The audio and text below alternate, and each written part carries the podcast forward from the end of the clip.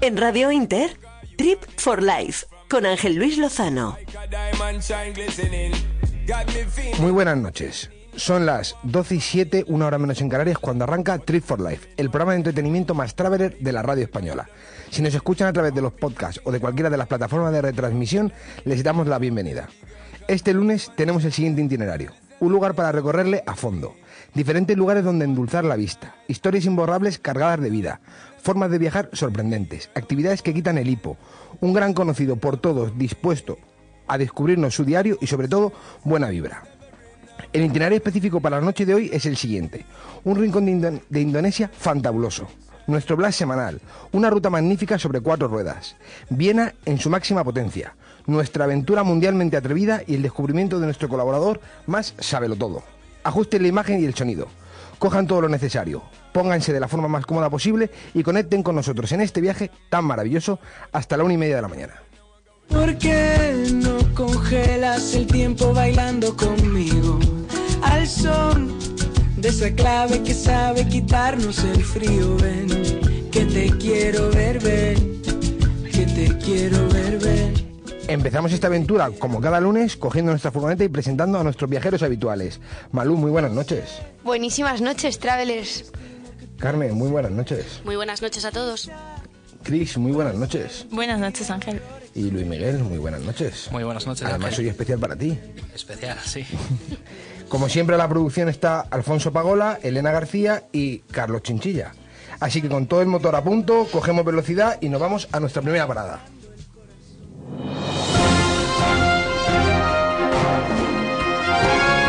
Noticias viajeras en Trip for Life. Y de las noticias viajeras se encargan Carmen Irós y Luis Miguel García. Un turista enloquece tras perder su vuelo. El altercado ha sucedido en el aeropuerto de Moscú. El hecho se produjo en la terminal de salidas cuando el turista enloqueció al darse cuenta de que había perdido su vuelo, debido a que había estado bebiendo en la sala de embarque. La situación fue grabada por las cámaras de seguridad del aeropuerto. Las imágenes muestran cómo el pasajero comenzó a golpear con fuerza el mostrador de facturación e incluso trató de desenganchar el monitor de un ordenador, para posteriormente estrellar el teclado contra el suelo. Finalmente, el turista fue trasladado a dependencias policiales y acusado de vandalismo. Las agencias de viajes han empezado hoy con los viajes del Inserso. Algunas de las primeras comunidades autónomas en comercializar el programa han sido Andalucía, la Comunidad Valenciana y Cantabria. El programa ofrece 900.000 plazas para viajar a destinos de la costa peninsular y a zonas del interior. Estas últimas son más demanda- demandadas y por ello se han incrementado un 7%. El 65% de los pensionistas que participan en el programa cuentan con una pe- pensión inferior a los 1.050 euros al mes. Por tanto, este año existe una reserva del 1% de las plazas subvencionadas al 50% para las personas que tengan recursos económicos iguales o inferiores a las pensiones de la Seguridad Social. Tallan su nombre y se hacen un selfie en la Torre de Pisa. El suceso ha ocurrido en la ciudad italiana de Pisa, donde dos hermanos de origen estadounidense decidieron grabar con una moneda sus nombres en la famosa torre. Tras est- este acto vandálico, decidieron hacerse un selfie para subirlo a redes sociales. Los hermanos fueron arrestados, ya que otro turista denunció los hechos a los servicios de seguridad del monumento. Finalmente, fueron detenidos y acusados de haber cometido un delito grave. Dos guías de un crucero retienen a una carterista hasta que llega la policía. El suceso ha ocurrido esta tarde en la ciudad de Málaga. La delincuente aprove- aprovechó la llegada de un crucero para robar a los pasajeros, pero dos guías la sorprendieron en plena acción y consiguieron retenerla hasta que llegase la policía. Un pasajero grabó toda la secuencia con su teléfono móvil y ahora se utilizará como prueba. Al llegar la policía detuvo a la delincuente que además era conocida por otros hurtos. La policía advierte a los viajeros que deben prestar atención a sus pertenencias debido al incremento de carteristas en las zonas más turísticas. Muchas gracias. Quédate cuatro minutos más que nunca te había tenido y sentido tan cerca y mis nervios van a bailar. Bueno, Malú, acabamos de empezar el programa de hoy. ¿Cómo están las redes? ¿Cómo han estado esta semana? Bueno, la verdad es que esta semana hemos recibido mucho apoyo de nuestros oyentes y lo agradecemos muchísimo porque nos encanta leer vuestros mensajes, lo que queréis de lo que hablemos en el siguiente programa. Es una gozada, la verdad, leeros. ¿Qué pasa? Que hay gente que todavía no nos escribe por redes sociales y yo creo que es porque no se ha enterado de que tenemos perfil en Instagram, Twitter, Twitch, o sea, de todo. Mira, si queréis buscarnos en Instagram, Twitter y Twitch para vernos ahora mismo los caretos al momento, podéis buscarnos en Trip for Life barra baja radio, siempre por supuesto escribiendo el for como un 4. También podéis escucharnos mañana en podcast si estáis ahora cansados y queréis iros a dormir en Spotify con tan solo poner Trip for Life Radio, ahí nos tenéis. Y por último, si lo que queréis es escribirnos alguna de vuestras historias viajeras, que más tarde nuestra colaboradora Carmen nos hablará de ello, pues debéis escribirnos un correo a tripforlife.radio@gmail.com. Entonces, después de todo esto, podemos empezar a viajar, ¿no? Por supuestísimo. Venga, pues vamos a ello. Ángel Luis Lozano presenta Trip for Life, Trip for Life, con Ángel Luis Lozano. Algunos buscan coches que den que hablar y otros coches a los que poder hablar. Hey Mercedes, ¿En qué puedo ayudarte? ponme rock. Llévate un clase A 180D con sistema de inteligencia artificial MBUX, con renting Mercedes-Benz Complete, todo incluido, por 295 euros al mes. Y ahora solo hasta el 30 de noviembre con cambio automático, AMG Line y paquete premium. Consulta condiciones en tu concesionario. Titicar Sur, concesionario oficial Mercedes-Benz en Leganés y Alcorcón. Descubrir a las personas por lo que son y no por lo que hacen es el objetivo de nuestro programa. Una ubicación privilegiada y un entorno íntimo confieren un escenario idóneo para conocer a nuestros invitados. Donde un buen café es la excusa perfecta para una conversación sincera y cercana. En septiembre Buen Aroma abrirá sus puertas. ¿Preparados para seguir nuestra senda?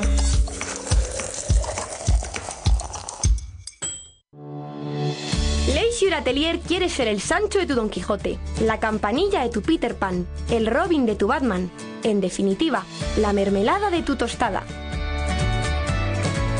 Queremos ser tu segundo a bordo. Haremos que tus discursos suenen como los de Sócrates y que tu perfil se vea mejor que el de Brad Pitt. Ahora que ha quedado claro que somos el perfecto camarada, puedes contactar con nosotros a través de la página web leisureatelier.es. Les damos la bienvenida a este viaje, en nuestro nombre, en el de Radio Inter y Radio Internacional. Antes de despegar, tenemos que darles unas instrucciones previas. Es importante que presten atención. Durante todo el viaje, todos los dispositivos electrónicos y radiofónicos deben de estar conectados. Recuerden que pueden interactuar con nosotros si tienen una buena conexión Wi-Fi. Pónganse cómodos, preparen todos sus sentidos y presten atención. Repítanlo innumerables veces gracias a las retransmisiones y los podcasts. Les recomendamos todas nuestras secciones. Nuestros colaboradores aportan el entretenimiento necesario. Pueden realizar cualquier actividad compatible en nuestro itinerario. Les aconsejamos volver a destino de forma presencial en su próxima visita. Disponemos de redes sociales y correo electrónico si tienen necesidad de ampliar el contenido. Trabajamos en conjunto para traerles la mejor experiencia posible, aportando nuestro conocimiento. Nuestro equipo estará encantado de atenderles en cualquier momento. Disfruten del viaje. Juanito, Macandé, agua. Imagina, Travela Airlines. dibújate un paisaje. La isla de Indonesia como punto de encuentro. La porción de tierra más conocida del mar de Java. Estancia viva con pensamiento contrario a sus vecinos. Poseedores de similitudes por su localización. Rincón pensado por su agua, pero inmenso en su interior, similar al verdadero paraíso. Ambiente de paz sumido en la densidad del humo generado por su tráfico. Paradero de impacto por las leyes radicalmente distintas. Retinas impactadas debido al cambio, a lo distinto. Bali, provincia de Indonesia, es nuestro viaje de esta noche. Tierra volcánica con suerte, pues posee ambas arenas, blanca y negra. Un clima cálido nos acoge y nos rodea de templos cegadores. Lugar de culto, de misticismo y espíritus. Arrozales, lagos, cascadas y selvas están albergados en el suroeste de un país con suerte, con mucha suerte.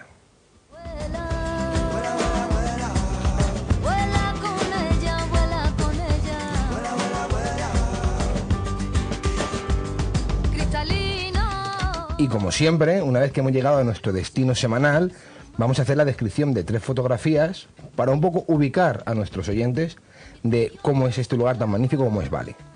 La primera imagen es de la siguiente forma, porque la bruma otorga la presencia espiritual tan característica de esta ubicación. Un espejo construido a base de gotas de agua, unificadas en un lago, refleja la belleza de su amanecer. Montañas en sombra recogen y protegen un rincón de culto intrínseco en el desarrollo de su cultura. Colores sacados de una paleta cromática ponen color sobre esta imagen del templo de Ulun Danu. La segunda fotografía es verde, en tantas tonalidades de verde que es capaz de enmudecer la vista. A los pies de una montaña vestida por el salvajismo de su tropical selva, se levanta la entrada. Forjada en el propósito de rendir homenaje a los elementos y a las almas pasadas, dirige el recorrido a su interior, a sus entrañas. Bruma densa, a causa de la humedad, hace de techo para no evadirse de la magia y de su encanto, como si de un tiempo pasado pudiera apoderarse y trasladarnos a una serenidad que ya ha sido perdida. Y la tercera fotografía es un abrazo térreo con la calma de un mar sin corriente. Flora alimentada de agua y sal, que recorre pequeñas piezas rocosas que entre ellas forman un complejo tan famoso en la provincia que la contiene. Agua turquesa riega arena blanca para otorgar a los sentidos la sensación generada al pisar este magnífico punto del mapa. En su nombre, que tiene mil, pero aunque fuesen dos, Nusa, pendida, transmite la sensación paradisíaca de enredarse entre sueños y agua. Estoy que me gasto las millas solo por ti. Estoy que me saco la visa para volar hacia ti.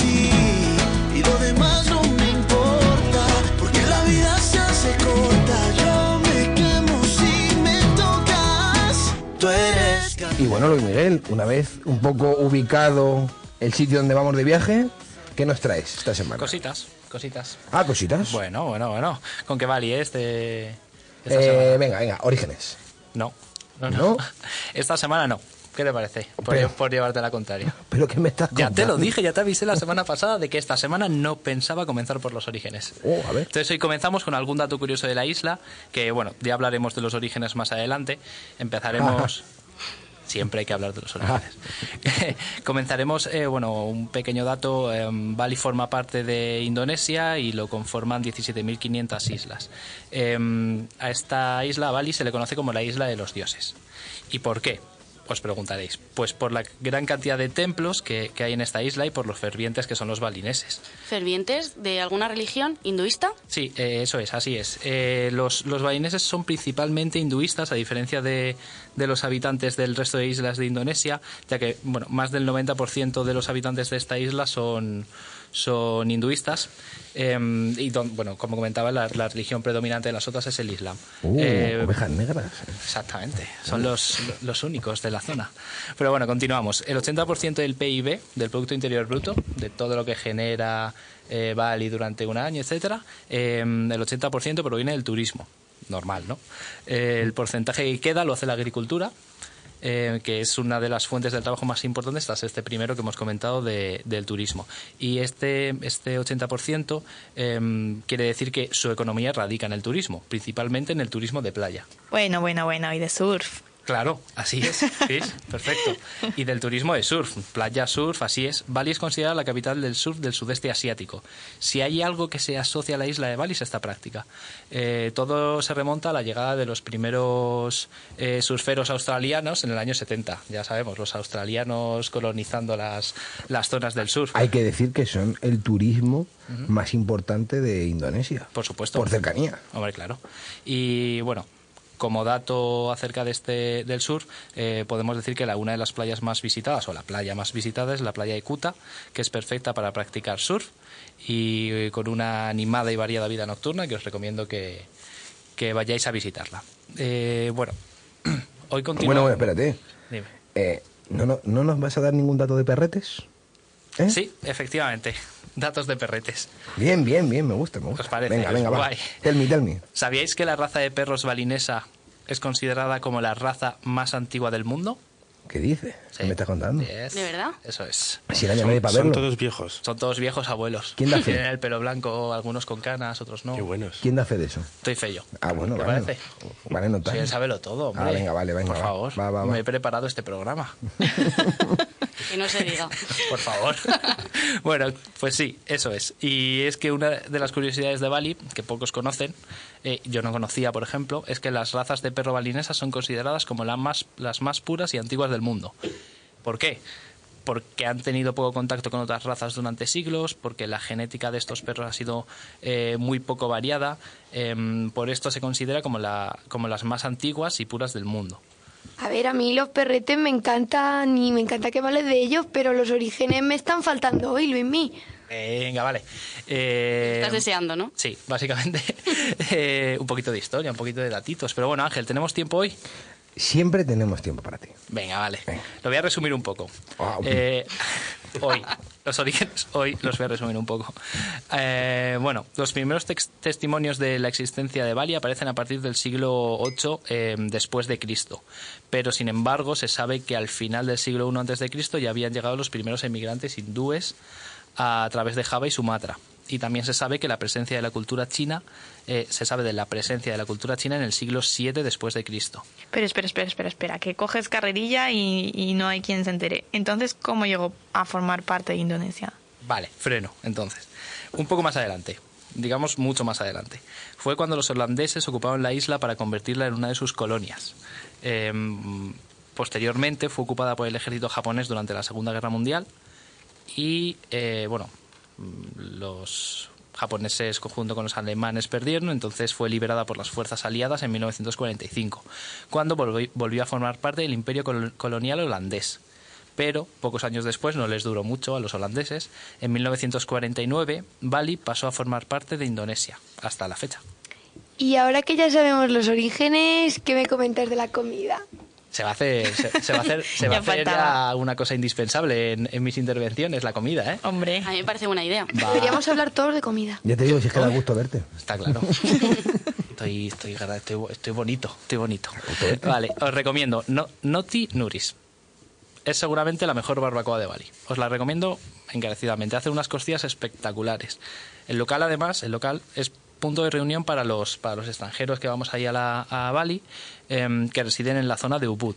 Eh, bueno, también tienen como peculiaridad atún fresco, fresco, fresquísimo. Fresquísimo.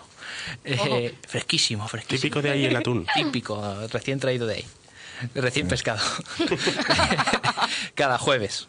Si queréis, si queréis tomar este atún, todos los jueves lo, lo sirven. Todo a precios muy asequibles, con platos principales que van desde el euro hasta los 5 euros como máximo. Si me ponen ese atún tan fresco que salta a menos de 5 euros, créeme que voy. También te lo supuesto. digo.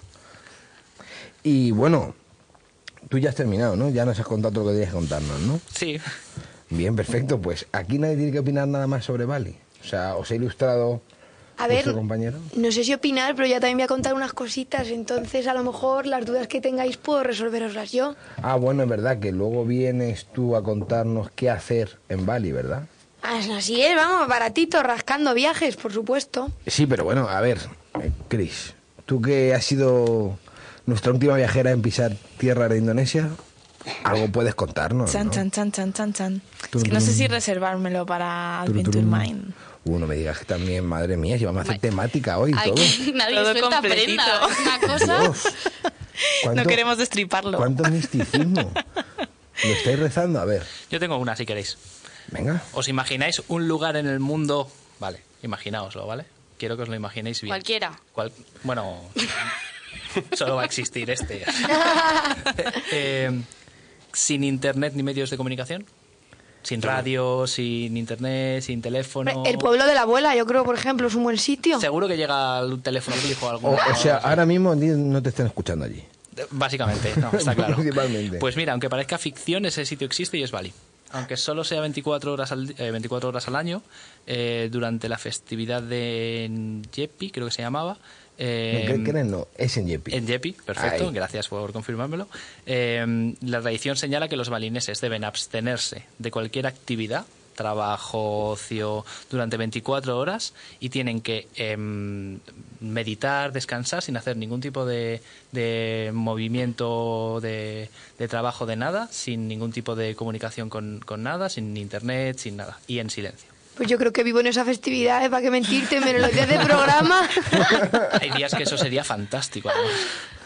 Bueno, pues si todo lo que queréis contar lo queréis contar después, pues yo creo que Malu vas a, vas a pasar a contarnos qué hacer en Bali, ¿no? Sí, sí, así rascando por poquito dinero, hacer cositas chulas. Perfecto. Viajaremos de noche sin dormir, aprovechando el aire y sin sufrir, descubriendo las maneras de vencer todas las fronteras. Siempre te tendrás aquí presente. Rascando viajes. No tengo miedo al Bueno, ya que no querías soltar prenda, más vale que ahora nos cuentes todo. No, por supuesto, yo te cuento todo lo que tú quieras. Lo que pasa es que tenía pues muchas cositas reservadas para esta sección, rascando viajes. ¿Qué pasa? Que en Bali todo es baratísimo. O sea, he tenido un montón de planes que buscar para hacer en la sección de hoy. Lo que pasa es que gratis poco, pero todo muy barato. A ver, vamos a pasar a la notaria.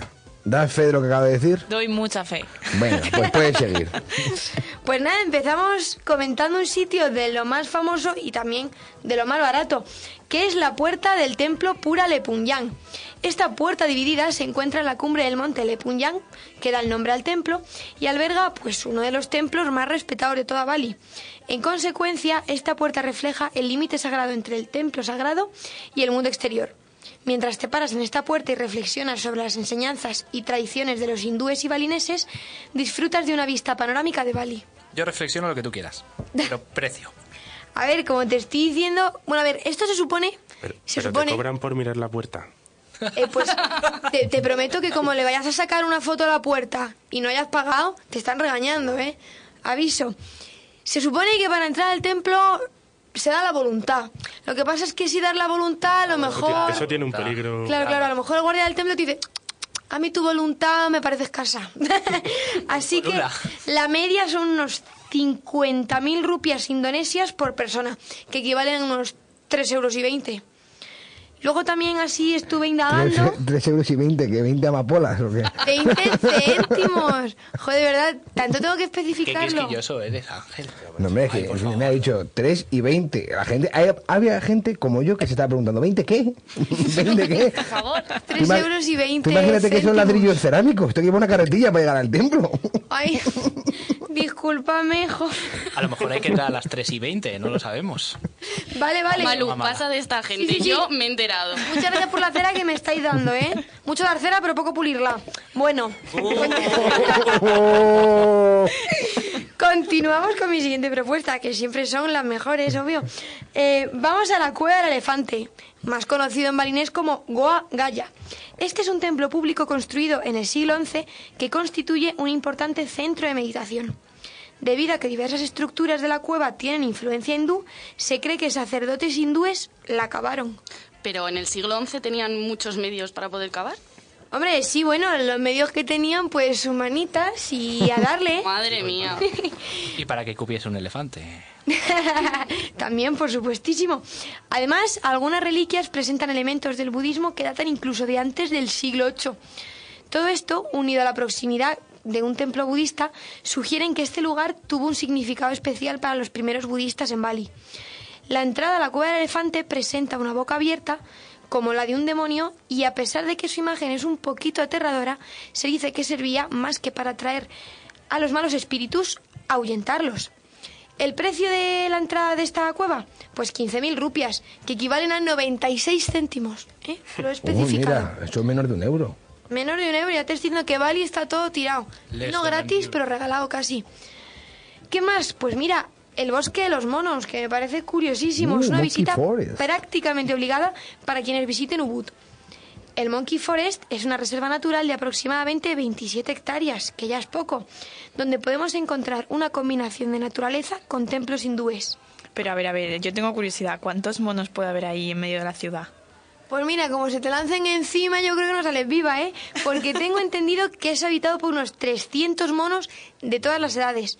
Y además también podemos encontrar más de 100 especies de diferentes árboles. El precio, pues unas 40.000 rupias indonesas. Es decir, unos 2 euros con 6 céntimos. Con 60. 60. ¿Y eso cómo lo sabes tú? ¿Lo has buscado listo? ¿Eh? ¿Eh? ¿Estás con el Google ahí poniendo las equivalencias? Pues no, dos euros y seis céntimos. Y replícame. Ten narices a replicarme. Esto me lo preparo yo ahí tranquilamente en casa. No, no, Dos también euros si, ha, con seis si ha dado fe la notaria que la información está bien, o sea, esto, esto ya está, se acabó. Va a ir ahora Luis Mía a comprobarlo y vuelve y nos cuenta. Que Ma- corra, que mañana, corra. mañana os cuento. Cuando... Pero eh, en lo que nos vas contando tú, a ver, que esto va de templos. Sí, sí, sí, por supuestísimo. Ahora vengo con uno porque ya empiezo con uno y creo que no paro. Empezamos con el templo de Taman Sarasvati. Qué Este nombre. se encuentra en todo el centro de Ubud y es conocido como el templo de loto. ¿Por qué? Porque tiene un par de estanques llenos de flores de loto flotando, que dicen que incluso es que parecen de mentira. Al parecer son una maravilla. Y además estos estanques están llenos de miles de peces que nada, habitan allí. Nadan. Nada. Hacen lo que hacen los peces, nadar. Madre mía, estamos de lunes hoy. Madre mía. Parece sábado, ¿eh? Bueno. Como todos, ¿no? Oye, basta ya. Vamos a dejar a Malu A con su sección rascando viajes. Es que A ver. Así lo único que vamos a hacer es poquito rascar y, y mucha cara roja, ¿eh? Que la gente que, o sea, que nos está escuchando está diciendo, esta gente no sabe lo que está haciendo, pero la gente que nos está viendo tiene que tener una montada en casa, esto es Ya una ves. fiesta ahora mismo, y eso que es de noche. No dejamos de desvariar. Bueno, pues Venga. este templo de Taman Sarasvati está construido por la actual realeza de Ubud y data del año 1952, por lo que será de lo más nuevo que uno ve en la provincia. Está dedicado a Sarasvati, deidad hindú que simboliza el conocimiento, el arte y la literatura. Además ver. de estar... Dime, dime. A ver, no, vamos a ver, vamos a ver. O sea, el sitio es maravilloso, pero me suena que antes has dicho que había que hacer algo muy guay en esa zona. Ay, pues sí, claro, José, se me estaba pasando ya. Por las noches y pagando una pequeñísima entrada, se celebran bailes balineses tradicionales conocidos como los kekak. Y el precio de este templo, dejando aparte este baile balinés que os acabo de comentar, es gratuito, o sea, creo que es de... ¿Gratis? Sí, sí, sí, ¿Esto gratis, gratis. Sí que puedes dejar donación, pero aquí Ya nadie te pone donación. malas caras si no quieres dejar nada. A ver, Eso sí, vamos a apuntar todo como siempre y sigues con ello. claro. Oh, mamá, cómo van pasando los años, cuánto tiempo fuera de casa,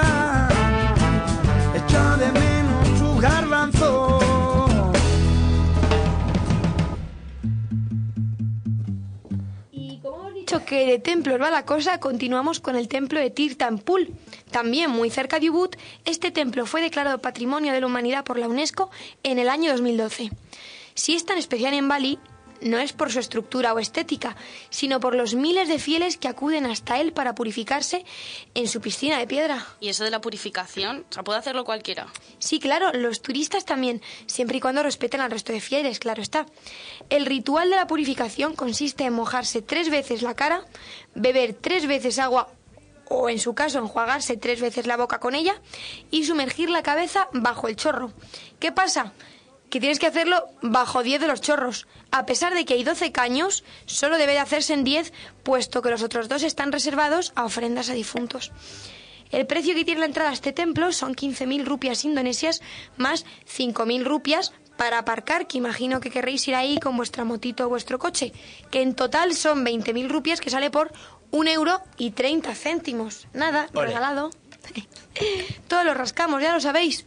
Continuamos con los templos. Nos vamos a Tamanayung, también declarado Patrimonio de la Humanidad de la UNESCO en el mismo año. Es famoso debido a sus exóticos jardines, canales y estanques de agua. Tamanayun es el único centro religioso que mantiene la estructura de construcción tradicional balinesa, conocida como Meru o pagoda. Por todo el mundo, claro. Eso está en todas las revistas, todos los meses en el suplemento. Oye, pues si conocieses cosas de Bali, lo sabrías de sobra. Para eso te estoy escuchando, para aprender, ¿no? Como Claro está que haciendo sí. la gente. Jo, pero como me lo estás criticando. Que, no es una crítica, es una... ¿Él la, él la conocía de verdad? Sí, de toda la- Me lo dijo antes. Pues al contrario que en la piscina de Tirtan Pool, siento deciros que los visitantes no creyentes no pueden entrar al interior de la zona más sagrada del templo. Pero sí se puede contemplar toda la parte exterior de una belleza exquisita, vamos, con sus jardines, edificios y fosos. El precio de entrada, pues otras 20.000 rupias indonesias, es decir, como os acabo de comentar, un euro con 30 céntimos. Si seguimos la línea de los templos, nos vamos a Tanalot, que debido a su cercanía con los principales destinos turísticos del sur de la isla, el Tanalot recibe todos los días la visita de unos miles de turistas, vaya, o sea, una locura. Además, cuenta con un emplazamiento único, puesto que se encuentra en un rocoso islote en medio del mar.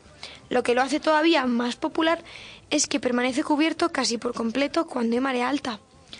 Fue construido por un sacerdote durante el siglo XVI y este templo está dedicado a los espíritus guardianes del mar. Según la creencia popular, en su base habitan miles de serpientes que protegen este lugar sagrado de los intrusos. serpiente, serpiente. Así que hay que andarse con cuidado si queremos visitarlo, ¿eh? Que no querramos que nos muerdan Esto- y esto nos va- envenenen. No va a costar también esto dinero, ¿verdad? Sí, un poquito más que la media, pero vamos, 60.000 rupias indonesias suena mucho, pero son nada más y nada menos que 3 euros con 85 céntimos. No, sí, po- poco a poco nos va rascando eh, el bolsillo, ¿eh? El viaje. Totalmente, es que esto sale ya regalado. Y bueno, así que me queda por comentaros, nada, un par de sititos. Los arrozales de Tegalalán y el templo de Gununkawi. Hablando de los arrozales, os comento que se encuentran a tan solo 11 kilómetros al norte de Ubud, situadas en un valle. Si llaman tanto la atención es porque dibujan perfectos y espectaculares escalones. Oye, oye, qué curioso, ¿no? Las formas que hace la geografía por sí sola, ¿eh? Pues tienes toda la razón que la geografía obra maravillas, pero en este caso no, puesto que los escalones han sido modelados por el hombre para cultivar el arroz, aun estando en un terreno montañoso. El precio de la entrada a las terrazas cuesta unas, nada, 10.000 rupias indonesias, lo que serían unos 65 céntimos. ¿Qué, ¿Qué supone eso para nosotros? Pues nada. Lo que pasa es que según te vas moviendo por la zona, te van cobrando, hombre. Lógicamente, aprovecha la situación y te puede llegar a costar otras 10.000 rupias más. También el templo de Gununkawi, más conocido como el Templo de los Reyes, se encuentra muy cerquita de los arrozales. Es tan especial porque se encuentra excavado en piedra. Se cree que su construcción data del principio del siglo XI. Los kandi, esas construcciones talladas en piedra, representan las tumbas de los reyes. Eso sí, solo representan, ya que es en un sentido espiritual, puesto que están enterrados en una cueva cercana. El precio, 20.000 rupias. Como he dicho antes, un euro con 30 céntimos. Regaladísimo. Baratito. A ver, danos tips. Venga. Tips. Pues mira, te comento, ya que he hablado tanto de Ubud, quería deciros que Ubud es el sitio más baratito para alquilarse una moto, cosa que nos va a venir de lujo en Bali. ¿Qué más? Los resorts, mira, cara- nada, carísimos, o sea, ni se te ocurra. Pero hay unos mini resorts que son, obviamente, lo dice el prefijo, mini, más pequeñitos, que tienen el mismo estilo, pero son mucho más baratos. Eh, además, el idioma se escribe bastante parecido a cómo se escribe. Se escribe bastante parecido a cómo se escribe, muy bien. Se lee bastante parecido a cómo se escribe. Yo no quería Así decir que- nada, ¿eh? Pero... No, hombre, me sé corregir, yo sé corregir, yo sé. Ah, yo sé lo que tengo que decir. Sí, sí, sí, yo reconozco mis propios errores, por supuestísimo. Pues como se lee parecido a cómo se escribe, podemos hacer un intento con los locales para encontrar algún sitio que no encontremos en el mapa. ¿Qué más? Para cambiar dinero, más que aeropuertos, nada, nada. Dejaos, en la calle es el cambio más barato, pero hay que tener cuidado porque los locales no son tontos y nos intentan timar. Así que primero tenemos que esperar a que nos den el dinero, contarlo y ya les damos los euros o las divisas que tengamos, que yo no sé de qué país iréis y qué moneda tendréis, ¿eh? Ahí, ahí. ¿Qué más? Antes hemos hablado de monos. Pues es que los monos están sueltos en Bali, hay por todas partes. Los, los monos también te dan cambio. Pues que no te extrañe, porque como les encantan las cositas que brillan, como te pillen una moneda, seguro que van cargados de cambio. Así que nada, hay que tener cuidado con los objetos de valor, comida y, como acabo de comentar, cositas que brillan porque se te lanzan encima por ello. ¿Qué más? Pues no sé, mm, por ejemplo, la región es la única budista que hay en Indonesia. Así que allí profesan la religión musulmana en Indonesia, vaya, por eso es la única budista. Por tanto, a los templos no dejan pasar con pantalones cortos. Así que lo mejor es comprarse un pareo para taparse las piernas cuando queramos entrar a algún lugar religioso. Y por último, hablando de religión musulmana, el alcohol, como supondréis, no es que lo tome mucho. Así que allí está un poquito caro. Así que lo mejor es permanecer abstemios, por favor. Abstemios al poder. ¿Y cerveza? Un botellín. Cerveza es alcohol. Sí, no. A ver, No. que si te quieres gastar los ahorros, hazlo. Pero... El precio es similar más o menos al de España en alcohol, pero lo que ocurre es que en Bali es muy caro en comparación al resto de productos que tienen allí. Claro, imagínate una cerveza 2,50, 3 que podría costarnos en Madrid, eso al cambio en Bali es carísimo. Entonces, mejor estar ese viaje disfrutando de la naturaleza y del paisaje sin tomar alcohol. Claro, es lo principal, porque estando ebrio me da a mí que no lo vamos a apreciar de la misma forma. Tengo muchísimas ganas de las historias de hoy. Sí, ¿Estamos ¿verdad? para ello? Preparados. Pues Quédate cuatro minutos más que nunca te había tenido y sentido tan cerca y mis nervios van a bailar. En Radio Inter, Trip for Life, con Ángel Luis Lozano. Esta mierda la tengo que improvisar. Ah, tu cuerpo es lo que me da más, es lo que me da más. Hola queridos travelers, qué ganas tengo de presentaros a mi Blas de hoy.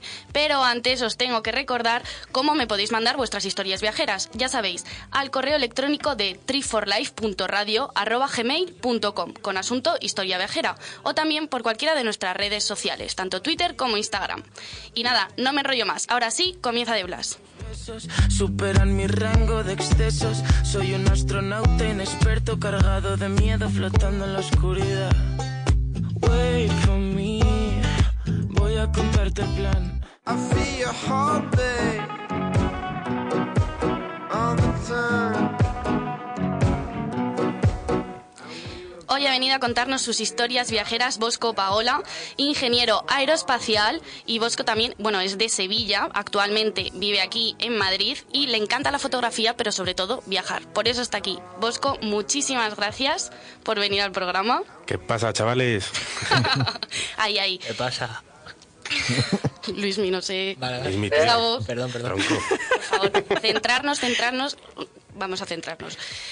Bosco, cuéntame. Yo sé que has viajado mucho. Por ejemplo, antes de empezar el programa me has estado contando que tu último viaje, que era en Austria, pero antes creo que has estado también por Portugal. Sí, con los coleguillas hace. hace. ¿qué serían? Tres años. Y organizamos un viajecito. Éramos diez, íbamos en dos coches desde Madrid. Viajecito para 10. Bien. Sí, sí, éramos unos cuantos. Y, y nada, teníamos reservar viaje desde hace dos o tres meses y cuando estábamos yendo, pues decidimos contactar con la señora que nos había alquilado la casa por primera vez. Y Pero la habíais reservado ya. sí, claro, estaba reservadísima y decidimos decirle, bueno, pues señora, vamos aquí 10 chavales para allá. Y nos dijo, aquí no hay casa, macho. No hay ninguna reserva. ¿Así os dejó? Así nos dejó en la estacada. Pero estabais allí. No, estamos a 100 kilómetros de la frontera de Portugal. ¿Y os volvisteis o...? Que va, dijimos, bueno, vamos a pelearle un poquillo y estuvimos pues todo el día eh, en un ambiente pues bastante relajado, hablando con la agencia, peleándonos. Sí, sí, me imagino el día, relax del grupo. Claro, bastante tranquilito, no teníamos casa, que pin que pan. Me encanta la comparación de decir peleando igual a relajado, ¿sabes? O sea, es como, como brutal, ¿no? Claro, era un, era un ambientito un poquito tenso, porque estamos todos ya un poquillo... O sea, ese aire, podríamos Claro. decir que se podría vender una gasolinera como navaja, ¿no? Joder. Sí, sí. Y, ¿Y qué y claro, al final de todo el día dijimos, bueno, eh, vamos a cruzar la frontera porque en Portugal se puede dormir en, en la playa. Buena Así. idea. Claro, entonces fuimos para Portugal y además teníamos ganas ya de llegar, por lo menos para echar un ojo. Y llegamos ahí, mm, nos aprovisionamos un poquito de, de, de zumito de papaya. Así me- bueno, sí, o de limón mejor, ¿no? Sí, llámalo X. Y, Iba a decir un zumo de papaya me parece una locura ya, ¿sabes? Eso ya como la combinación Ah, bueno, brutal. zumo de papaya. Pues es que no me ya la, la gramática del programa. Hay que estudiarse, hay que estudiarse. Vale, no me, no me lo he preparado, pero bueno, El os hacéis una idea. El zumito de limón ahí, claro. Mm, no sé, compramos, fuimos a, a un chino y le compramos todo lo que tenía. A un chino. Sí. O bien tenía poco o bebíais mucho. Eran unas cuantas cajas, la verdad, pero bueno. Para ahogar las penas, estabais Claro. ahí tirados. Nos- yo creo que nos lo merecíamos. Total, el caso es que llegamos a la playa y, y, eh, había unas tumbonas tal y cual y no sé si habéis visto aquí en aquí en España, pero como intentes dormir en las tumbonas de una playa, mm, despídete. O, sea, es imposible. Cero. Siempre hay un guardatumbonas. Claro, claro, pues estamos ahí todos y llega el guardia tumbonas, nos enchufa con la linterna y nosotros, ¿qué, qué pasa? Que nos vamos. Y el tío, no, no, tranquilos, eh, dormir aquí, hacer lo que queráis, no destrozo. Y nosotros, oh, qué maravilla. Simpático, por favor. La de Lisboa, Sí, sí. ¿no? De Claro, Lisboa, claro, ya. de Lisboa profunda. Profunda, profunda. Natural de Lisboa. Del centro. Y claro, nos empezamos a relajar un poco y empezamos a ir un poquito de un poquito de chunchun ahí al fondo de la playa y dijimos, pero bueno, ¿qué es esto? Así que nos fuimos a echar un ojo, vimos que era una discoteca del copón y dijimos, bueno, allá que vamos. Total, que mm, el día anterior del viaje eh, se nos había ocurrido porque quedamos todos a organizar el viaje menos uno. Uy. Y dijimos, mm, vamos a ver, chaval, no te escapas. Así que mm, decimos, bueno, tenemos la infraestructura necesaria para, antes de, sali- de salir del viaje, mm, eh, imprimir 10 camisetas con su cara. Pero sería guapo. Sí, estaba estupendo, es que es un chaval guapísimo. Vale, la peor foto de la historia de tu amigo que no quería peor, organizar el viaje. Quería ir a todo bueno, hecho. Lo hicimos con prisas y pues salió la foto que salió. El caso es que, claro, el ambiente estaba un poquito tenso, estamos ahí para dormir en la playa y dijimos, venga chavales, nos vamos a, a la fiesta. Repartimos camisetas, estaba la gente un poco medio dormida también y le damos a este chico su camiseta. Estamos yendo, nos va todos de blanco y dice, ¿qué pasa chavales? ¿Por qué estáis todos vestidos de blanco? Le decimos, nada, nada, es que es una fiesta ibicenca. O sea, él tenía la camiseta con su cara Sí. y no se daba cuenta. Nada, no se dio cuenta y de repente la mira así un poquito y dice, me cago en... vues-". ¿Se pueden decir palabrotas? No. No. Vale, pues, un poquito, ¿vale? Y la verdad es que a nosotros nos hizo muchísima gracia, a él no tanto y nosotros nos hizo mucha más gracia, ¿sabes? Qué malos. Y, Mala mm, gente. Ese amigo, claro. si quiere venir a contar alguna historia vuestra, Joder, pues en plan tiene. venganza, está invitadísimo, ¿eh? Su punto de vista también no está Claro, mal. es cierto. Pues su punto de vista, pobrecito, abrumado. Abrumado. Claro, el caso es que intentamos entrar en la discoteca y, claro, el señor nos vio a un grupo de 10 chavales con la camiseta, con la cara de un mismo chaval y, y nos quedamos en la puerta viendo eso desde fuera. Yo creo que éramos el grupo que más apareció en una despedida de soltero sin serlo, macho. Ni casa ni discoteca. Nada. Madre mía. Y no, y no seguía el hombre de las diciendo, también tengo otras cosas para vosotros. Sabía yo que Ángel Yo creo que en el fondo quería, quería apuntarse a la fiesta. Lo que pasa es que, Y entonces finalmente dormisteis en la playa. sí, sí, a la intemperie. Madre mía. Y bueno, antes he contado que habías estado tu último viaje con tus amigos, que madre mía, a ver qué, qué ha pasado, fue en Austria.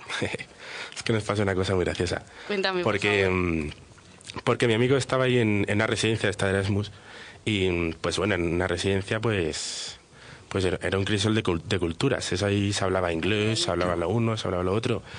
Total, llevamos un par de días de viaje y estamos acostumbrados a que la gente no te entendiese por la calle, ¿sabes? Cuando hablas español. Esas cosas que pasan siempre cuando Claro. estás en un país extranjero. Era sabadete, había fiestecita, estaba ahí todo el mundo en la residencia y había un futbolín.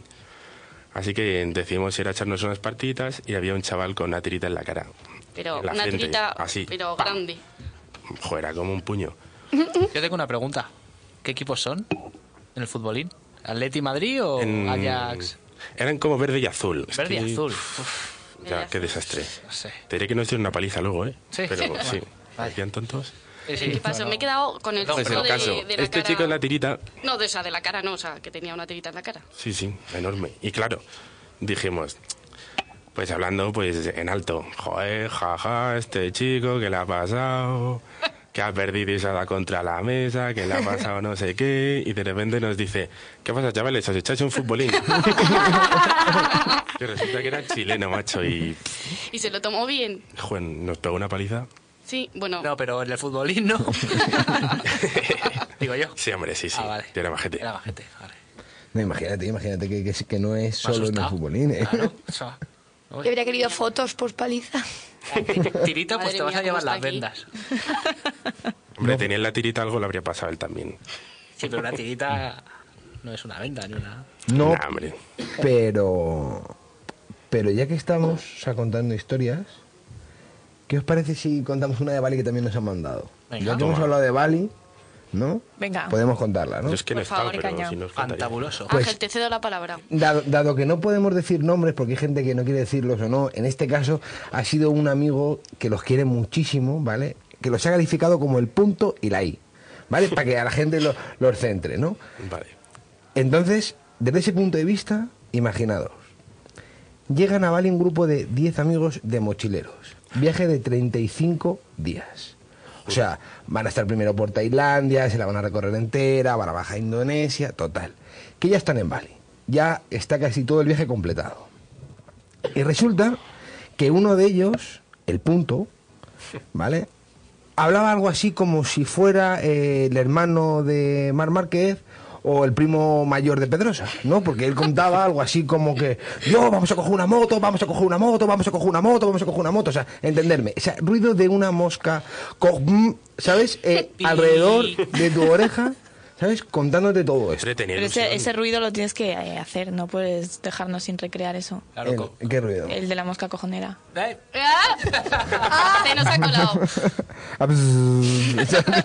Yo te hago el ruido si quieres, ¿no? Pero, pero el punto era así o... Eh, eh, el punto se ve que en su otra vida o en la que quisiera vivir después estaba complejado con no ser piloto de MotoGP. Pobrecito. Hombre, es que ir a Bali y no pillar una moto. No, no, no. Si, él insistió latentemente.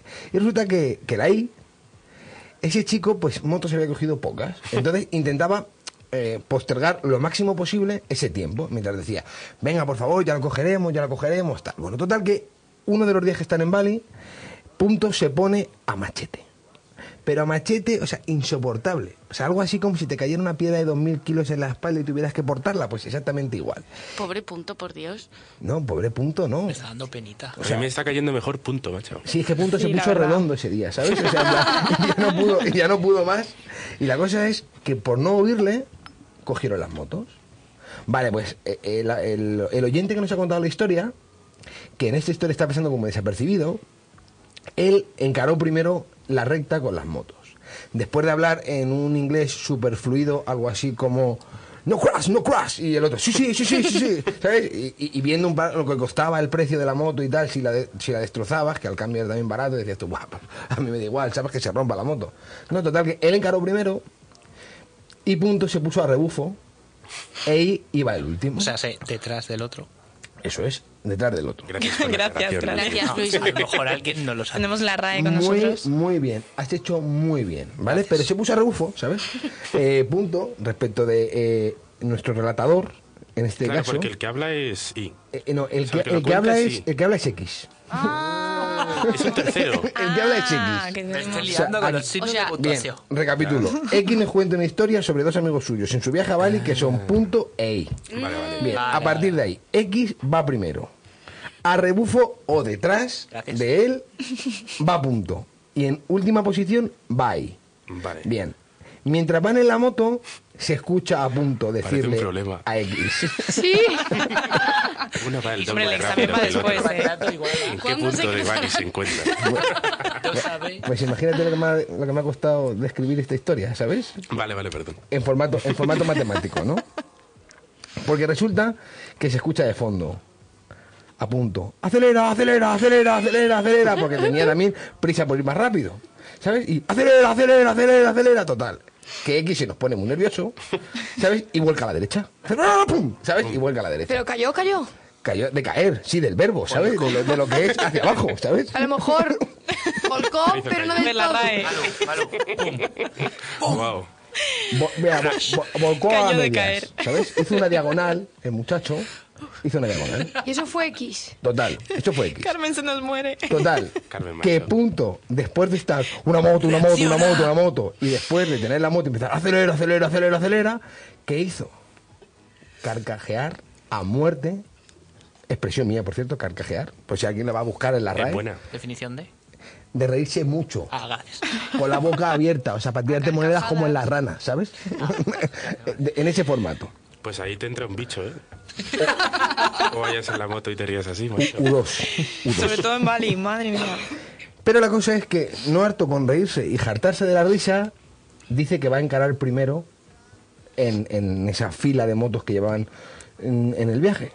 Total, que según encara primera posición, nuestro amigo I, pobrecito, iba un poco asustado, dice, me da a mí la sensación de que le vamos a perder. Efectivamente. 300 metros llevan de ruta y punto desaparece. Acelera, acelera, acelera, acelera. Se emocionó solo, no había un tope delante suya y él tiró. Tanto tiró, tanto tiró, tanto tiró, que hubo otra caída diferente y él vio que no venía nadie y tuvo que dar la vuelta. ¿Qué ocurre cuando Punto gira la última curva y está frente a sus compañeros como el gran piloto que era? Que la moto le culebrea, tu, tu, tu, tu, pum, pum, pum, pum, golpazo. Pero por- de verdad. Se cae. Pero lo mejor es que se cae diciendo, ha sido cosa de la horquilla, a voces desde lejos, cuando montará encima de la moto y acto seguido 50 metros más adelante, volverá a caer. y esta vez ha sido la amortiguación. Total, que punto se nos volvió cuadrado. ¿sabes? de, de- de tanto golpe. Madre Esto me está sonando a mí a la típica historia de le pasó a mi amigo. Pues mira, ojalá me hubiera pasado a mí porque si- significaría que he ido a Bali, ¿sabes? Estaría encantadísimo de la vida. ¿Te has caído en moto alguna vez? Sí, claro, por supuesto, me he caído en moto alguna vez. Eh, no, en Bali no, en Bali no, en Bali no. He tenido la mala fortuna de hacerlo en un sitio que es un poquito más feo, se llama Madrid, ¿sabes? Pero bueno, la, la vida, la vida en general. Bueno, yo quiero agradecer a nuestros oyentes que nos hayan mandado historias y sobre todo a Bosco por haber estado hoy con nosotros. Espero que te hayas pasado fenomenal. sabes. Y nada, recordaros a vosotros que nos podéis mandar vuestras anécdotas viajeras al correo triforlife.radio.gmail.com o por Instagram o por Twitter, que yo ya me lío. Bueno, por donde, por donde quieran, pero ahora vamos a ir un poquito a ver qué está pasando en las redes sociales. Quédate cuatro minutos más que nunca te había tenido y sentido tan cerca y mis nervios van a bailar. Tenemos un Twitter magnífico que habla solo, además. Es una Sí, cosa sí. sorprendente. Es inteligentísimo. Tiene vida propia. Y además de inteligente, súper divertido. Lo que pasa es que para ver lo que nos comenta nuestro Twitter, pues hay que seguirnos, que si no...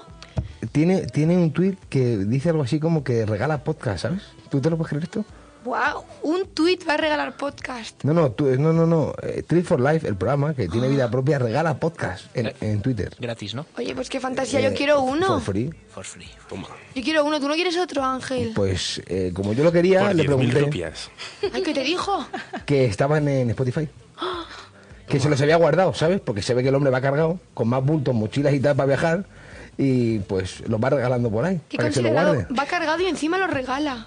Sí, es una cosa sorprendente. El nuevo Gandhi. Eh, es mágico. Siglo XXI. No sé si, no sé, no sé si Gandhi, porque tiene una melena.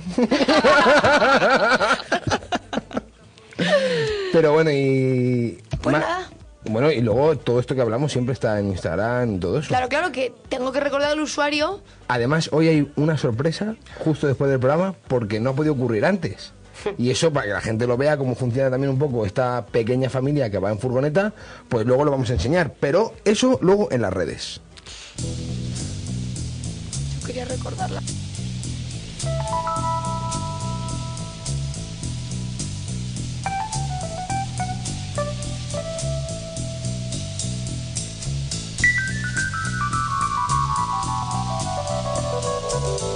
Trip for Life con Ángel Luis Lozano.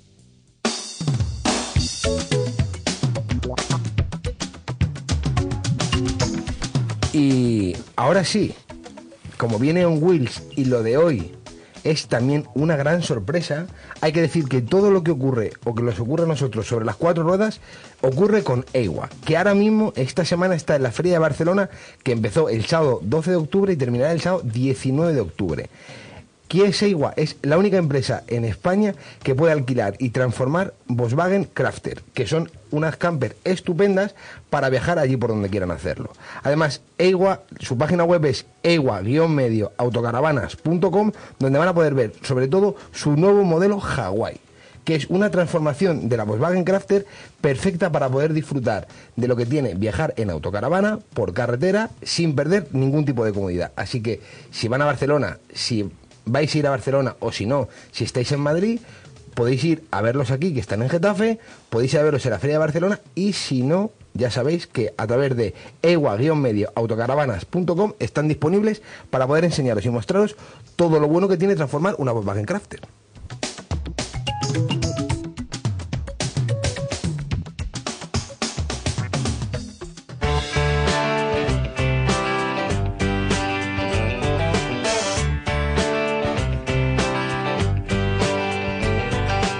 Wheels, en Trip for Life.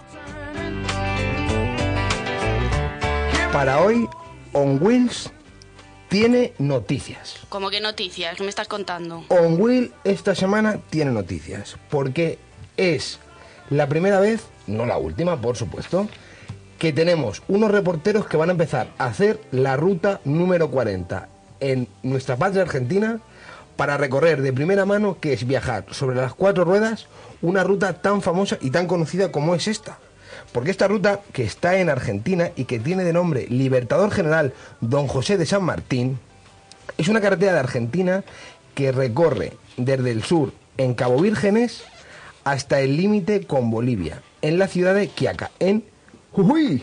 Porque además me gusta el nombre, la de. Jujuy. Por favor, repítelo. Jujuy. Uy, uy, uy. Uy, la verdad es que es un sitio maravilloso que recomiendo que lo vean, pero esto no es lo importante. Lo importante es que el miércoles 30 empezamos la ruta.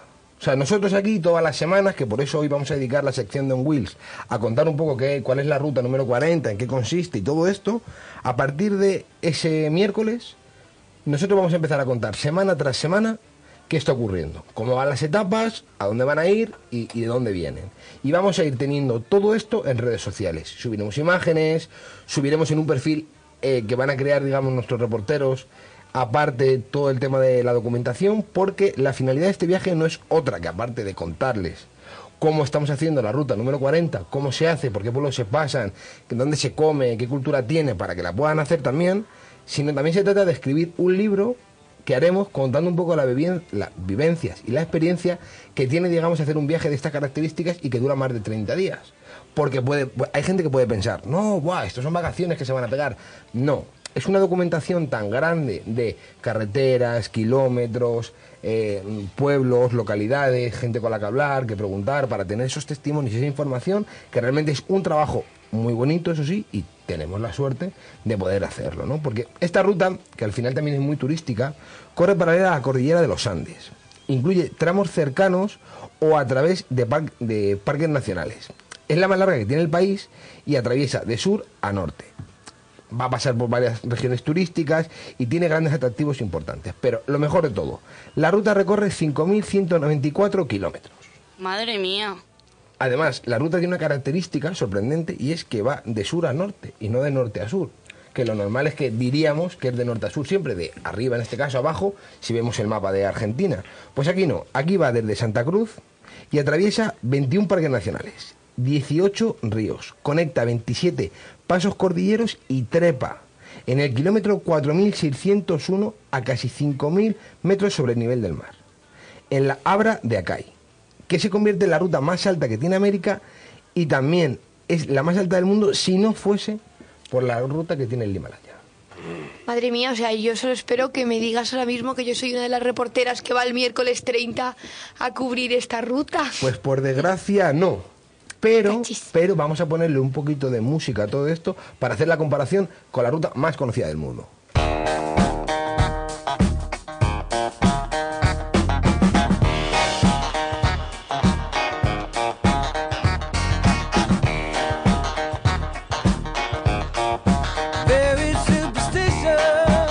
Porque claro, esta ruta que es la más famosa de Argentina y es la que vamos a cubrir, vamos a empezar a cubrir este tipo de rutas en Sudamérica, es lo que compararíamos con la ruta 66 en Estados Unidos. La cual tengo la suerte de decir que acabamos de llegar, ¿no? Hace no, hace no tanto tiempo, era septiembre cuando aterrizamos de hacer ese tramo tan bonito que hicimos de la ruta 66. Pero al final, eh, la ruta número 40 lo que confirma realmente es el emblema de Argentina sobre las cuatro ruedas. Cruza 11 provincias, que son las siguientes. Santa Cruz, Chubut, Río Negro, Nuequén, Mendoza, San Juan, La Rioja, Catamarca, Tucumán, Salta y Jujuy. Todo estudiado, ¿eh? ¿Las puedes repetir? Jujuy. Lleva todo el programa esperando este momento. Hombre. Jujuy. no, pero la, la- la verdad es que se puede acceder a través de El Calafate, que está muy cerquita del glaciar Perito Moreno. Además, también pasa El Hoyo, Lagón Puelo, El Bolsón, Bariloche, Villa de Angostura, San Martín de los Andes, Junín de los Andes, Chos Malal y Malargüe. es la última que hace. Pero también hay que recordar que durante un tramo se convierte la ruta del vino entre las provincias de, Mendoza y San Juan. Tiene de todo esto, porque tiene yacimientos arqueológicos, tiene las ruinas de Quilmes, el valle del Calchequíes, que a lo mejor hay gente que se está preguntando. ¿y Te lo has esto, qué, estudiado, ¿eh? y esto- y esto qué es lo que es? Calchequía. Por favor, dínoslo. Eh, pues esto es un valle muy bonito. Ole, ¿sabes? ole, ole, qué arte. ¿Sabes? Y aunque seamos de fuera, yo lo recomiendo muchísimo. Hombre, claro. Eh, si hubiera aquí un gallego en la sala que no estaba, hubiera dicho, bueno, nosotros somos de fuera. Podrías haber venido. Eso depende. Yo que soy un poco mestiza, ¿eh? Oh, Toma. No, no, no. no. Te tengo que decir. No pienso entrar eh, en esto. Oye, a mí me gustaría saber, estos, report- estos queridos reporteros que vamos a tener, ¿cuánto, ¿cuánto van a tardar más o menos en hacer esta ruta? Bueno, pues van a tardar exactamente 34 días que tenemos previstos, aunque la hemos fijado en 40. ¿Por qué? Porque Anda. todos sabemos, todos sabemos Por lo que puede pasar. Que cualquier cosa puede pasar. El y además, viajando en carretera, eh, un pinchazo de ruedas es bastante frecuente, quedarte sin gasolina, una mala planificación, aunque hemos trabajado bien, pero una mala planificación del repostaje del combustible también puede ser un factor a tener en cuenta. Y luego, al final, estás haciendo una carretera paralela a los Andes, donde vas a subir a 5.000 metros de altura, donde vas a bajar, donde tiene puertos, donde hay que hablar con muchísima gente y siempre tenemos vocación de servicio. ¿Y qué ocurre? Vamos a ver, no, que no, ojalá no pase, ¿no? Pero estamos hablando de un testimonio con alguien y le pasa algo. Bueno, pues es que nosotros no vamos a quedar siempre, ¿no? A ayudar y demás. Entonces, planificamos 40 días, son 34 más o menos de ruta, reales, por todas las paradas que hay que hacer, aunque si alguien quisiera hacer todos los kilómetros de seguido, pues se tarda mucho menos, ¿no? Pero la idea es tener ese tipo de testimonios, de lugares, de visitarlo, que es lo ideal para poder contar de forma adecuada la ruta número 40. Así que hoy nos ha servido como información, pero sí que es cierto, pero sí que es cierto que seguiremos contando a partir de es el miércoles 30 todo lo que está ocurriendo en nuestro recorrido por la ruta número 40. Y ha sido un placer viajar con Ewa. Siempre es un placer viajar con Ewa. O sea, además, o sea, hay que decirlo así, siempre es un placer viajar con Ewa.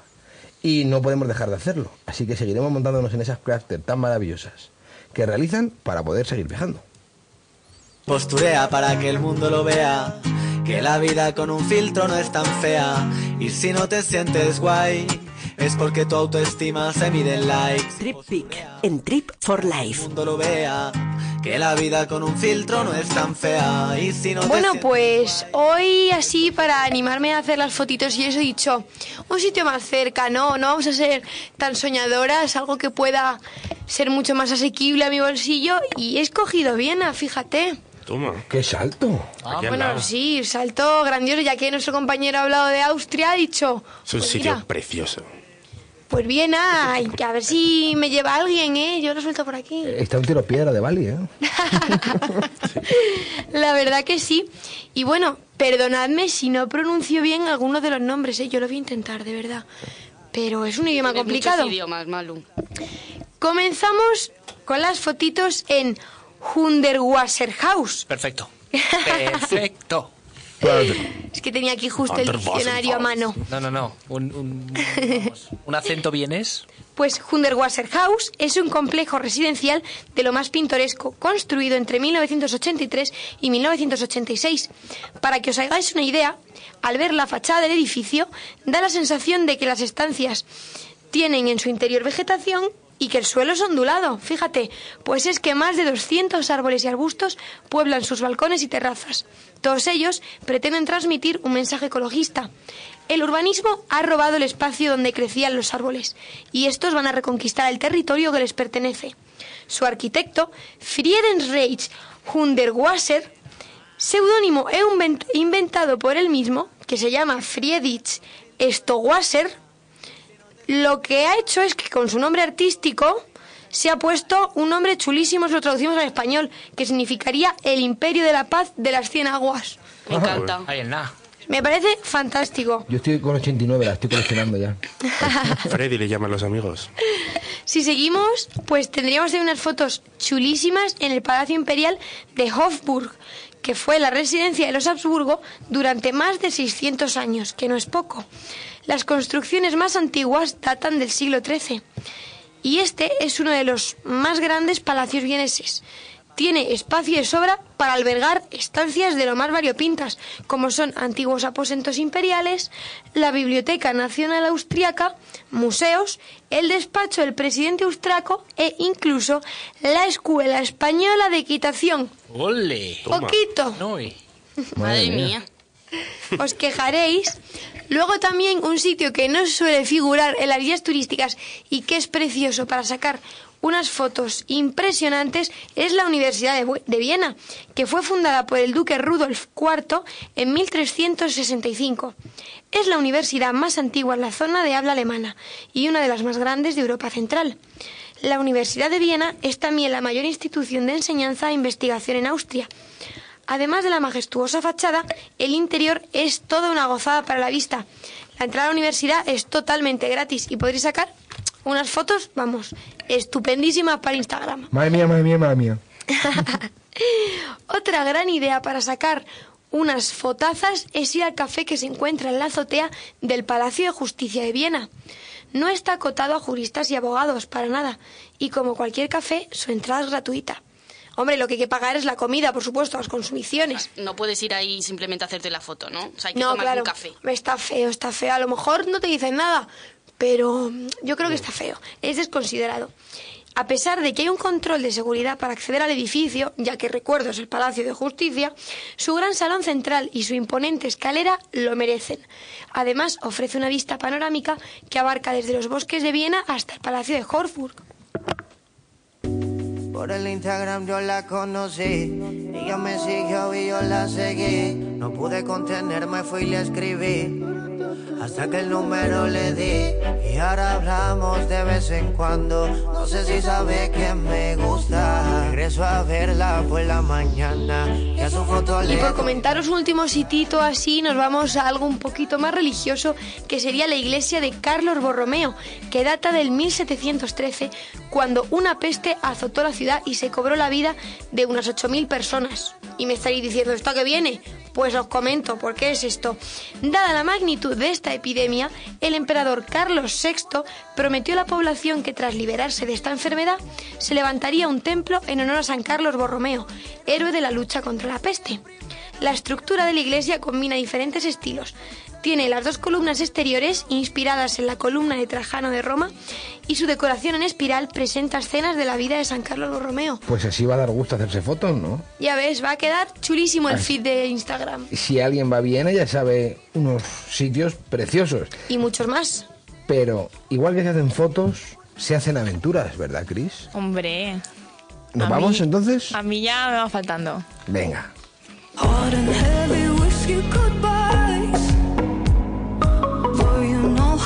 A girl cry.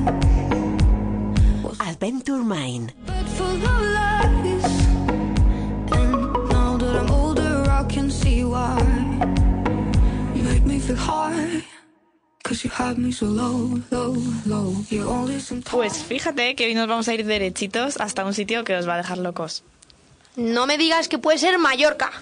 Casi, casi, casi, casi. Eh, bueno, Mallorca sí que lo visitaremos, pero de otra forma muy distinta a la habitual. Pero hoy hemos decidido coger un avión larguito, larguito, hasta nada más y nada menos que Indonesia. Vale, lo sé. Vamos a Bali. Hombre, no podía ser de otra manera. La aventura tenía que salir por ahí. Llevamos todo el, via- todo el viaje de hoy hablando de Bali. No podía ser. Pues sí, principalmente vamos a visitar Bali porque ya sabéis que Indonesia nos daría para tres o cuatro programas, pero vamos a hacer un super road trip por Bali. O el habito, ¿no? El Hombre. habito. Ah, el habito, el habito. Bueno, o, o- o con los divers, pero bueno, sí. Por carretera, que es lo que cuenta. Eso sí, no olvidéis revisar bien que vuestro pasaporte tenga una validez de seis meses, que yo casi me quedo en tierra por eso. Pero vamos, que imagínate llegar allí y no poder volver, pues el sueño de cualquiera. Pero vamos, que en este viaje, por desgracia, nos toca volver. Quizá en el próximo solo haya billete de ida. Eh, espera, espera, espera, Chris. ¿Y dónde está la aventura? No me he olvidado, no me he olvidado, pero no te me adelantes Vale. porque este viaje rebosa aventura y no queremos destriparlo todo. Aunque Ángel y Malu ya os han ido contando. Eh, pero bueno, sabéis que Bali significa conocer la isla de los templos y de los dioses, pero rebosa aventura. Se dice que en Bali existen más de 10.000 templos y cada uno de ellos es diferente y único. Pero eso sí, si decides viajar a Bali es casi, casi obligatorio pasarte un poquito al lado de la montaña. Eso sí, a pesar de que la isla de Bali es famosa por muchas razones, una de ellas son sus playas. Y si tienes pe- pensado viajar a este recóndito lugar, no puedes dejar escapar la oportunidad de visitar sus playas. ¿Por qué? Pues sí.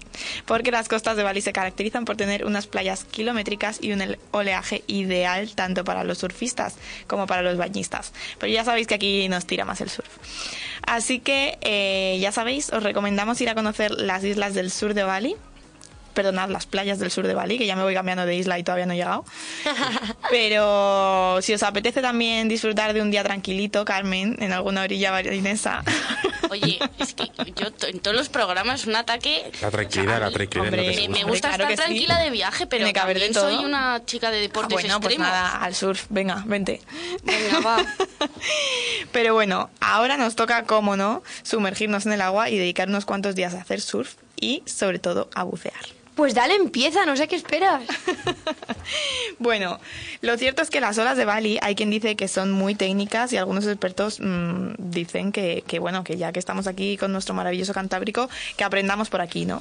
Pero bueno, hay que probarlo todo, así que vamos a empezar nuestro viaje aventurero por Ubud, que ya sabéis, mm, ya os han contado mm, Ángel y Malú, es el lugar con mayor riqueza cultural y artística, pero en esta zona también podemos visitar eh, uno, vamos, unas de las mejores cascadas que hay en la zona. Eso sí, desde mi punto de vista, quizás sea el sitio donde más se puede palpar la esencia del lugar, porque creo que si pecan de algo es quizá de no haber sabido aprovechar ese turismo masivo que les ha llegado sin perder del todo su esencia. Y por eso a mí me gustó muchísimo Wood, porque es pues eso, mm, un lugar donde sumergirte en su cultura, su día a día. Y, aunque se nota de lejos la huella del turismo, pues, pues por lo menos puedes meterte ahí un poco. Pues por ejemplo en el Monkey Forest, que es una de las mayores aventuras que podemos vivir. Por supuestísimo, ya lo he probado. Pero bueno, ahora sí nos vamos a ir al monte. Alrededor de la ciudad de Ubud eh, podéis disfrutar, bueno, allí ya sabéis, yoga, masajes, templos, todo lo que queráis. Pero alrededor de la ciudad hay varias cascadas famosísimas que, eso sí, la parte mala, preparaos para encontrar colas para haceros el selfie de turno. De verdad, pero colas, en la- o sea, colas para ver las cascadas. Sí, sí, sí. Colas ahí, todo el mundo remojo, esperando para hacerse el selfie perfecto. Y yo llegué a toparme incluso con un grupo que estaba quejándose del asco que le daba estar metido en el agua del río, esperando con su bañador tipo Baywatch a hacerse la foto posando. Nadie Y- te obliga a meterte, chico. Pero ya ves, Instagram es Instagram. Incluso lo curioso es que los drivers que te van moviendo allí de una zona a otra eh, les aconsejaban las mejores posturas para posar delante de la cascada. De verdad, yo me quedé loca. Pero por suerte es una isla verde y llena de naturaleza donde tendrás la oportunidad de visitar lagos en medio del bosque, mm, lagunas de agua dulce, montes selváticos. De verdad, mm, si quieres puedes salir de la aglomeración. Eso sí, últimamente está complicado. Pero bueno, dejando atrás su bus, nos vamos a las Islas Nusa, donde no puedes dejar de alquilar una moto. Eso sí que es aventura, por favor. alquilar una moto en Bali, eso, vamos, es jugarte. Ya lo hemos visto con nuestros compañeros punto XI. Sí, sí, sí. Hay que tener Es- carnet. Hombre, es lo suyo, pero vamos, igualmente la multa por desgracia la policía ya es súper corrupta y te va a caer la multa, mm, tengas mm, todo, tengas nada. Tú recuerda, no curas, no curas. Pero bueno, eh, de las islas Nusa la más recomendable para mí es Nusa Penida, ya que las otras dos pueden verse en un día sin mucho esfuerzo. Y no quiero enrollarme en las islas Gili, pero son un auténtico paraíso que hay que conocer. Como curiosidad, hay que decir que son islas sin vehículos a motor, con lo cual imaginaros la tranquilidad que hay allí. Pero bueno, después de eso hay que volver a coger carretera y poner rumbo a Canggu, que es otra zona muy famosa que a mí personalmente me pareció que se había convertido en un lugar un poco instagrameable y había perdido un poquito su esencia, pero aún así es un lugar digno de conocer, sobre todo si te gusta el ambiente surfero. Y allí te vas a hartar a buenas horas y buen rollo. Además, es una zona perfecta para ir a visitar algunos de los templos que ha dicho Malu hace un ratito, así que no me enrollo por ahí. Pero eso sí, no podéis iros de Bali sin visitar Uluwatu, el sitio que más magia tiene para mí de todo Bali. Ahí puedes empezar mm, el día levantándote a primera hora para hacer surf, ir a visitar las olas y, y disfrutar del paisaje en solitario y después a media mañana pues, pues volver a la rompiente, ¿por qué no? Pero allí está uno de los mm, eh, templos que has comentado también, Malu, que por lo visto rinde homenaje a los espíritus marinos de la costa del sur de Bali. El templo está construido sobre la punta de un acantilado y es una maravilla. Tanto si lo ves desde tierra como si lo ves desde agua, es una maravilla. Y eso sí, Además de estas vistas indescriptibles, yo me enamoré de la playa de Bingen Beach. Así que no voy a describirla. Esto es de las partes estas que tenéis que ir y contarnos vosotros. Deberes. Me Deberes. A, a mí me está faltando la aventura aquí, ¿eh, Chris? Eso es porque aún nos queda una paradita. Y es que Bali es un territorio repleto de volcanes.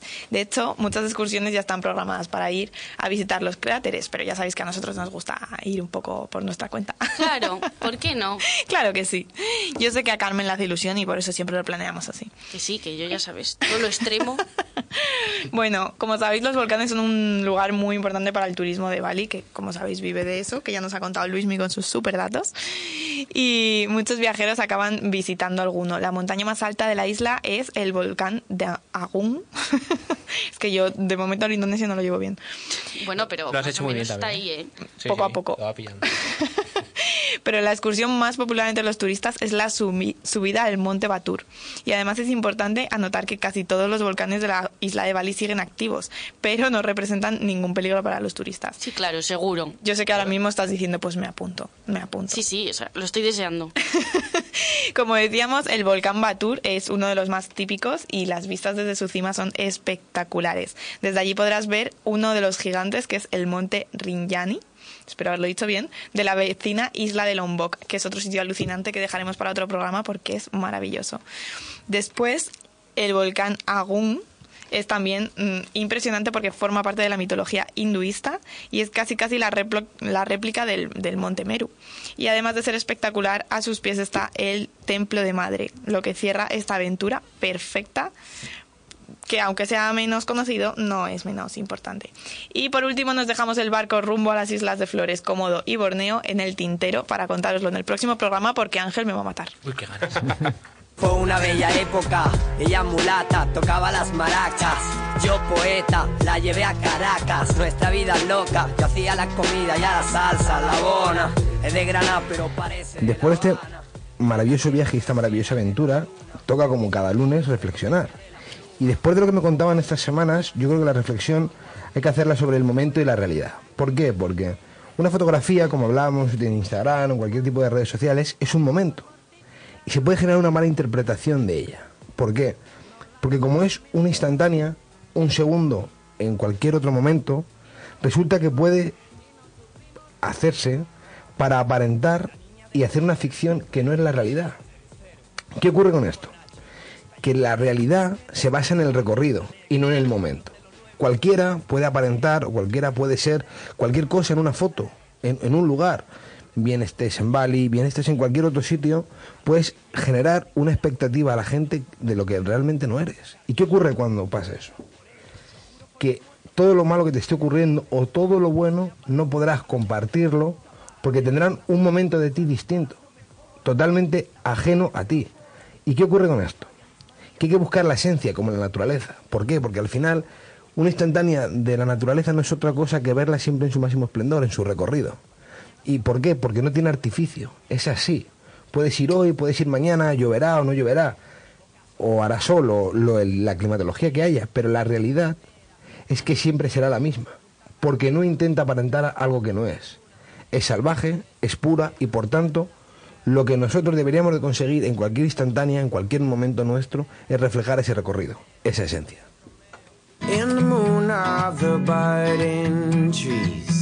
I was gifted new eyes to see. Diario de un viajero. ¿Lugar favorito de España? Granada. ¿País favorito del mundo? La India. ¿Mejor lugar en el que hayas estado? Roma. ¿Último viaje? Peniche. ¿Próximo destino? Extremadura. ¿País al que te encantaría ir? Marruecos. ¿Medio de transporte favorito? El coche. ¿Objeto imprescindible en tu viaje? Pasaporte.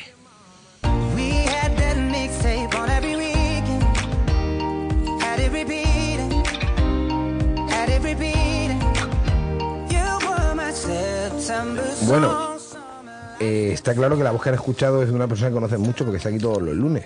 Y no es otra persona que Luis Miguel García. Eh, te daría las buenas noches, pero te las he dado antes, ¿verdad? Sí, efectivamente. Bueno, ¿y por qué la entrevista diaria de un viajero es para ti hoy? Bueno, pues muy sencillo, porque también de vez en cuando hay que conocer a la gente que se sienta aquí, y en este caso ha tocado a- al más listo de esta clase. Me ha tocado. O de este viaje. El de los datitos.